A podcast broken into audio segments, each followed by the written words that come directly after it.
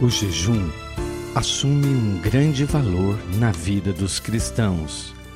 É uma exigência do espírito para se relacionar melhor com Deus. São João Paulo II